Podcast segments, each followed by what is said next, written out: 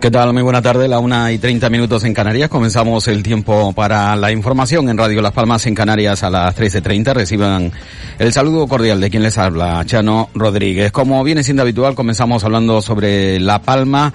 Ayer el presidente del gobierno de nuestras islas indicó que hay indicios científicos de que la erupción del volcán puede acabar antes de final de año. Eso avanzó el presidente del gobierno de Canarias. Indicios científicos. El director del PEVOLCA, sin embargo, Miguel Ángel Morcuende, dijo que la sismicidad es baja, incluso más, más baja en profundidades y que el tremor es cada vez menor, que desciende la presencia de dióxido de azufre y que hay estabilidad en las deformaciones, pero que a pesar de todo ello no hay datos que permitan hablar de un fin próximo, fin próximo de la erupción y eso se debe a que los niveles son bajos pero no lo suficientemente bajos. Presidente Ángel Víctor Torres, precisamente hablando sobre lo que los científicos habían indicado en la reunión del PEVOLCA. Con el deseo acaba de terminar el PEVOLCA de que este volcán acabe cuanto antes. Nos dicen que puede haber eh, índices científicos de que acabe en este año, quedan tres, tres semanas, ojalá sea mañana cuando acabe mejor que pasado, porque necesitamos el fin de este volcán para la reconstrucción de una isla en la que nadie debe abandonarla o marcharse una circunstancia como esta de un fenómeno natural que está afectando gravemente a la economía y a la realidad socioeconómica de la isla de La Palma. Bueno, palabras del presidente del gobierno Ángel Víctor Torres en la jornada de ayer. Los científicos manifiestan que el volcán puede concluir su erupción antes de que finalice este año 2021.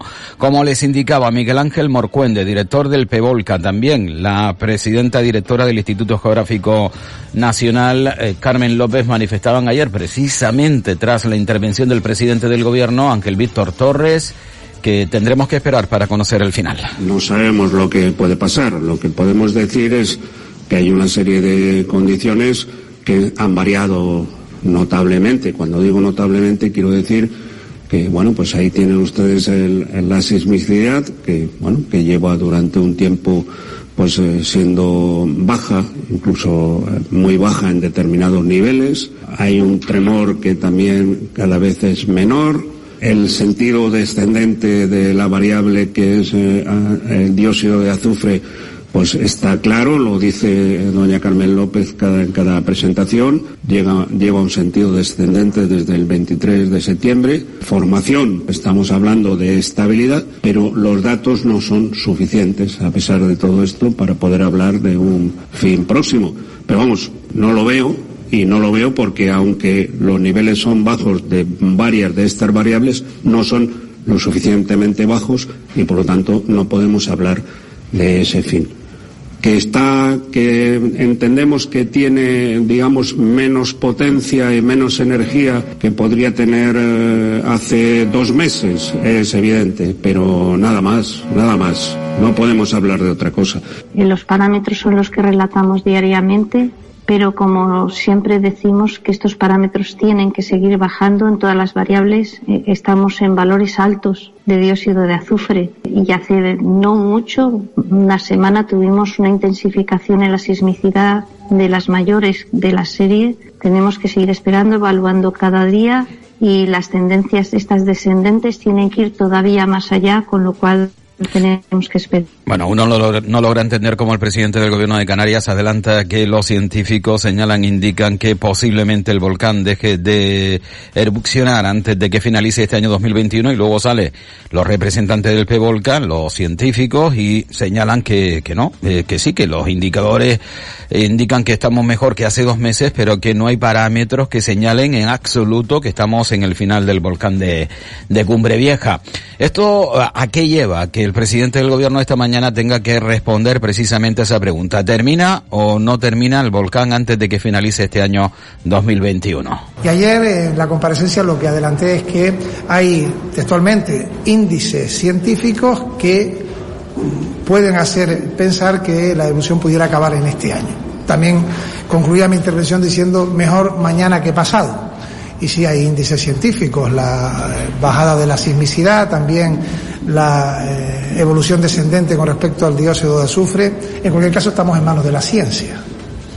Igual que en su momento no se preveía que este volcán fuera a durar lo que está durando y se va a convertir casi con absoluta seguridad en el de mayor duración que conocemos en la historia reciente, estoy hablando desde el año desde el siglo XV, eh, el deseo es que termine cuanto antes.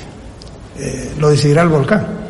Bueno, el deseo de que termine cuanto, cuanto antes. Lo cierto es que nos podemos hacer una idea de la situación. El presidente participa en la reunión del PEVOLCA. Es cierto que en el régimen interno posiblemente sean eh, más efusivos, incluso mucho más optimistas, pero mm, cuando ya se acude a una rueda de prensa abierta, pública, no hay nadie que se quiera mojar las manos. Es decir, nadie, ningún científico va a señalar que hay índices que nos indican que estamos ante el final de la erupción del volcán de Cumbre Vieja. Nadie se atreve. Eh, eso ocurre en la reunión. El presidente se empapa, escucha a los científicos decir que bueno, que parece que los indicadores señalan un final de la erupción volcánica y el presidente, mm, bueno, pues en rueda de prensa posterior quiere dar una buena noticia. Y esa noticia, buena noticia que ofrecía en la jornada de ayer, hoy ha tenido que recular unos cuantos metros porque de momento no hay científico que se atreva públicamente a indicar que los parámetros, los datos que ofrece el volcán día a día señalan que estamos ante el final del volcán. Obviamente acabará un día, más pronto que tarde. Pero bueno, mm, veremos cuándo. Eso posiblemente sea lo más importante y lo más que nos interesa y nos apuntamos a aquellos científicos que son más recatados e indican que no pueden llevar optimismos falsos a la población, que el final del volcán llegará cuando tenga que llegar y cuando haya argumentos, datos fiables, seguros, que anuncien que estamos en el final del volcán, pues adelante, paso hacia adelante. el presidente de Canarias hablaba de que estamos ante un volcán que son ya 82 días desde que comenzó su erupción el pasado 19 de septiembre. Pues está a solo tres días de ser el de mayor duración desde que se tienen datos en la isla de La Palma. Este récord, el de mayor duración eruptiva, lo mantiene desde el año 1585 el volcán de Teuya, que estuvo en erupción 84 días. El volcán, aún sin nombre, que surgió en Cabeza de Vaca, en Cumbre Vieja, el pasado 19 de septiembre, dejó atrás el volcán de Teneguía en, del año 1971, que estuvo 21 mm, días, 24 días en concreto en erupción, el de San Juan, en el año 1949 con 47 días, la erupción del Charco del año 1712 con 56 días. La erupción de San Antonio duró 66 días, ocurrió en el año 1677. El volcán de San Martín en el año 1646 estuvo activo 82 días, los mismos que cumple hoy el volcán de Cumbre Vieja. Y bueno, recuerdo una vez más que el volcán de Teuya en el año 1585 obtuvo, estuvo 84 días en activo. Por lo tanto, en estos momentos nos encontramos a dos días de igualar esos 84 y a solo tres días de ser el volcán de mayor duración desde que se tienen datos en la isla de La Palma. El presidente Ángel Víctor Torres ha destacado que las ayudas a los afectados por el volcán se están tramitando y que están llegando con mayor agilidad que en otras catástrofes. En relación a las viviendas para los afectados, señaló que Bisocán ha adquirido ya 63 pisos en Tazacorte y fue caliente y que se acabará el año con 92 casas compradas y puestas a disposición de la emergencia habitacional.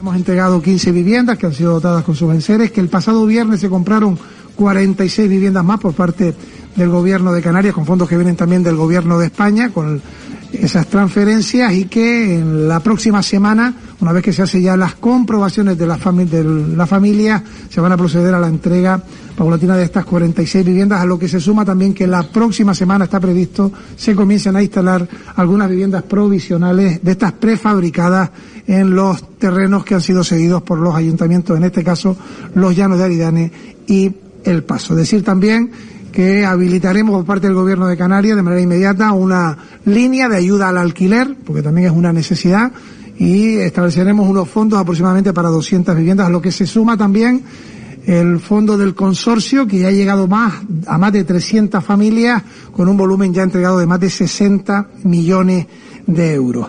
Las 13 y 40 minutos de la tarde en Canarias, cambiamos de asuntos. Eh, nos vamos con el precio de la electricidad que se duplica hoy jueves, alcanzando los 252 euros y una media en el día de 216,74 euros el megavatio hora. Pese a ello, el precio es un 1,8% más barato que hace una semana, aunque sigue un 21,5% por encima de hace un mes, cuando rondaba los 178 euros el megavatio hora.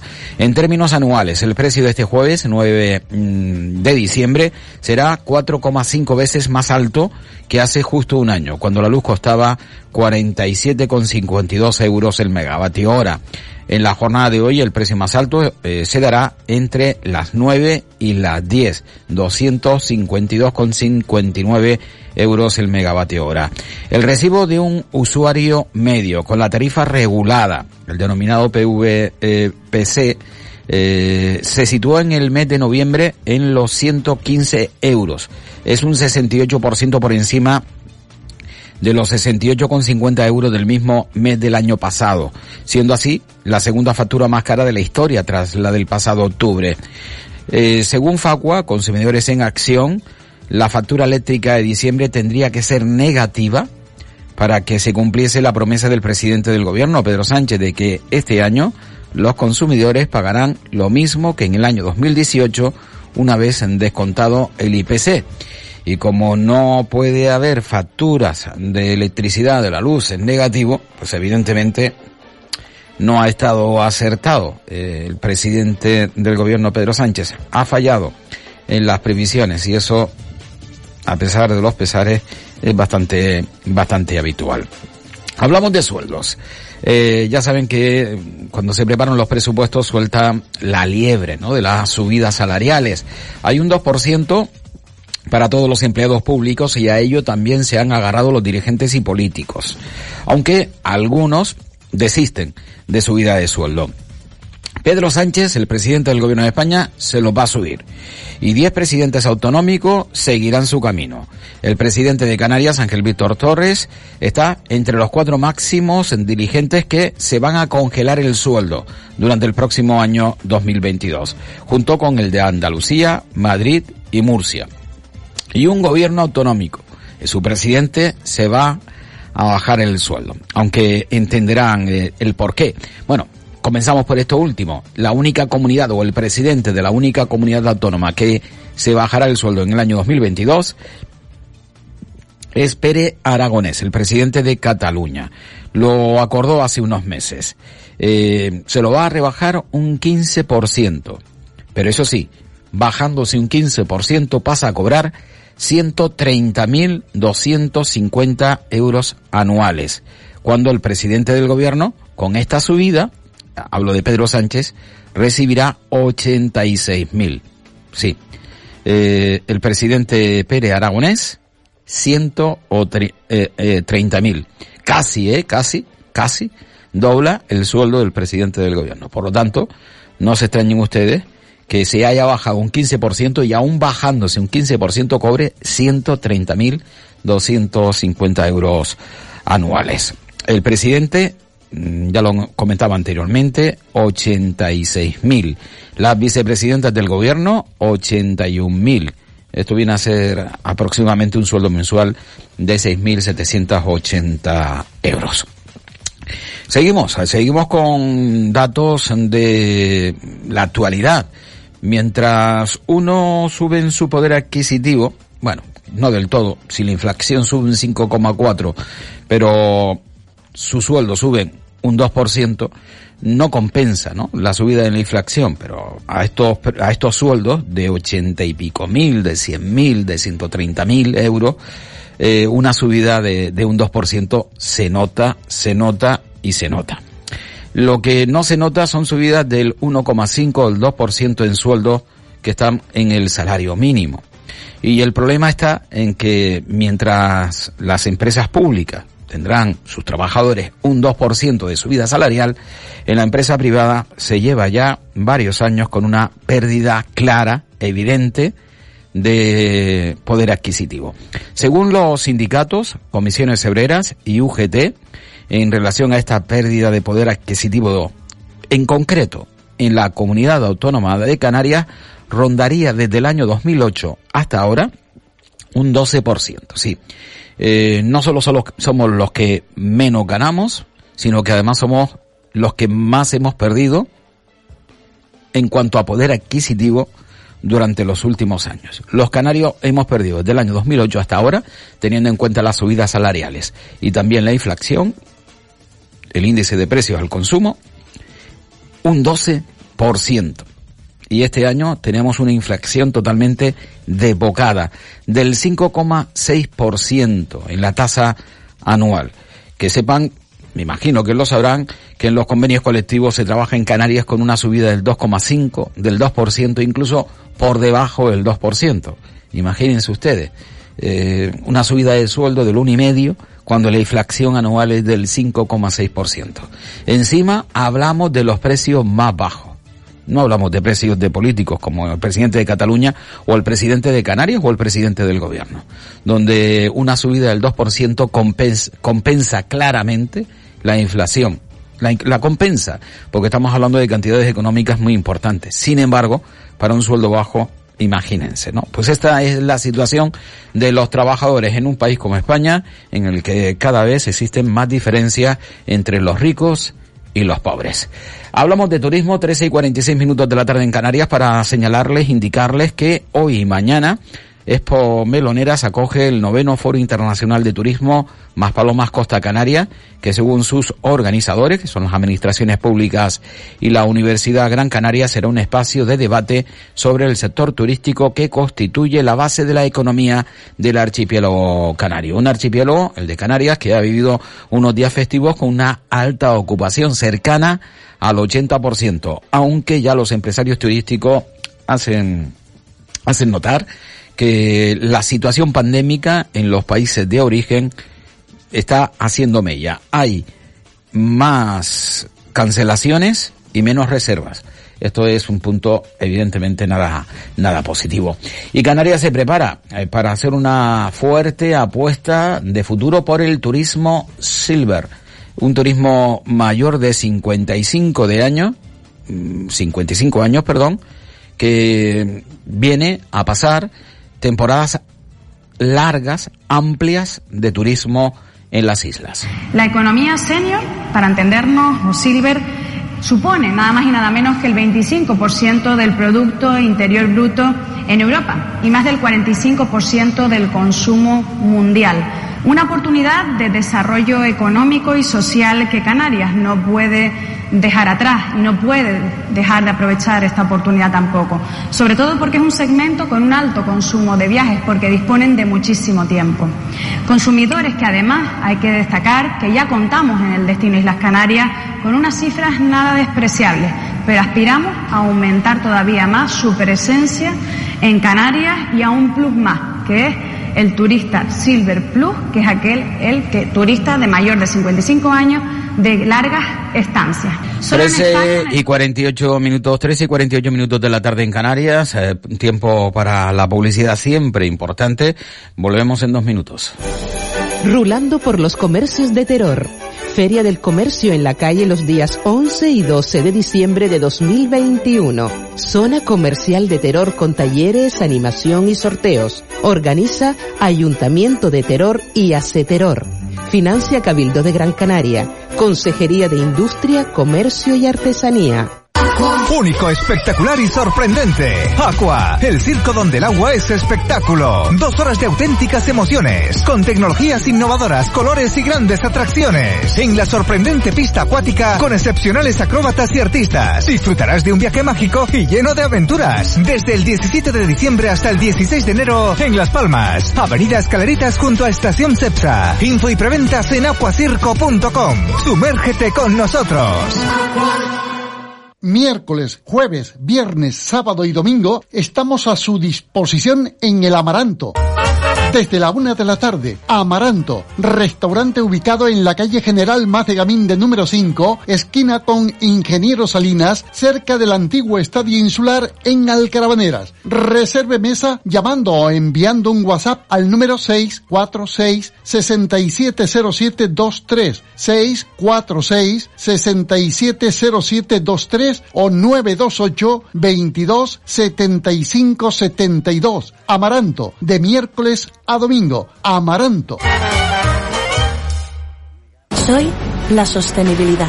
Además de cuidar el planeta, también defiendo la igualdad social y la economía local. Pero no puedo hacerlo sin ti. Contamos contigo para escribir un futuro mejor, porque tú también eres la sostenibilidad. Conoce la Agenda Canaria 2030. Entra en canarias2030.org y participa. Gobierno de Canarias. ¿Tienes problemas con tu puerta de garaje o local comercial? Apunta este teléfono 617 75 11 29. Servicio 24 horas de reparación y mantenimiento de puertas automáticas. Atendemos todas las marcas. 30 años de experiencia. Toma nota de este teléfono 617 75 11 29. 13 y 50 minutos de la tarde en Canarias. Eh, hablamos sobre la actividad laboral para el próximo año 2022. Sí, es que ha salido ya el calendario laboral. Conocemos los días festivos y también los puentes para el próximo año en la comunidad autónoma de Canarias. Como suele ser habitual, el 1 de enero, Año Nuevo, el 7 de enero, Epifanía del Señor serán los dos primeros festivos a nivel nacional presentes en el calendario laboral canario para el próximo año. Los demás serán el 14 y el 15 de abril, Jueves Santo y Viernes Santo. El 15 de agosto, la Asunción de la Virgen, el 12 de octubre, Día de la Hispanidad y Fiesta Nacional de España, el 1 de noviembre, Día de Todos los Santos, el 6 de diciembre, que será un martes, Día de la Constitución, y el 8 de diciembre, un jueves, el Día de la Inmaculada Concepción. Eh, como verán, pues hay un saltito, ¿no? De, de un día. En el caso del día de Navidad, en el próximo año 2022, cae en domingo. Eso sí, se traslada al lunes 26 de diciembre.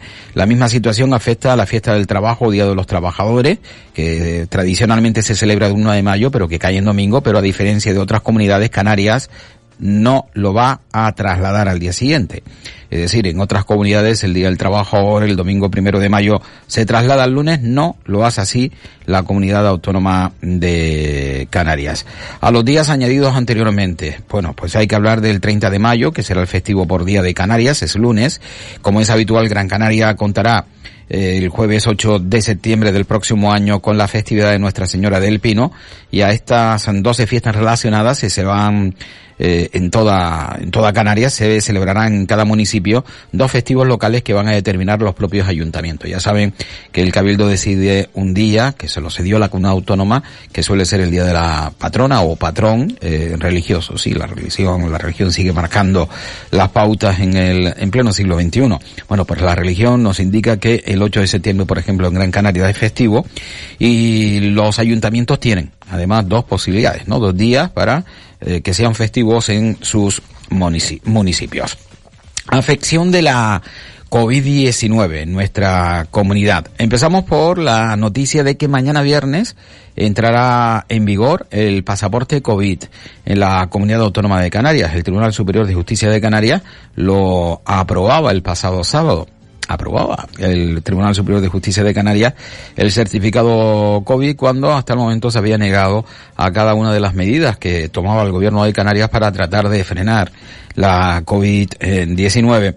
Y es que la decisión del Tribunal Supremo de darle la razón al gobierno vasco, quitársela al Tribunal Superior de Justicia del País Vasco yo creo que ha hecho mella. A pesar de ello, el gobierno de Canarias tuvo que bajar un poco, ¿no? Eh, sus niveles de exigencia y hacer que el pasaporte COVID fuese voluntario, sí, mm, solicitado de manera voluntaria.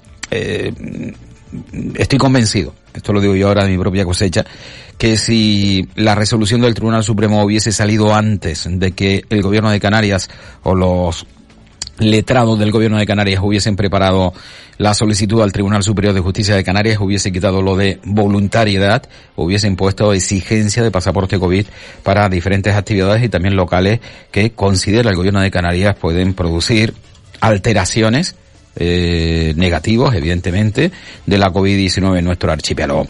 En cuanto a los datos eh, ofrecidos por Sanidad relativos a la jornada del pasado martes, datos que ofrece el Gobierno de Canarias el miércoles, eh, esta tarde sobre las 3-4 actualizará los datos de ayer miércoles, indicarle último dato, última actualización ayer en la tarde.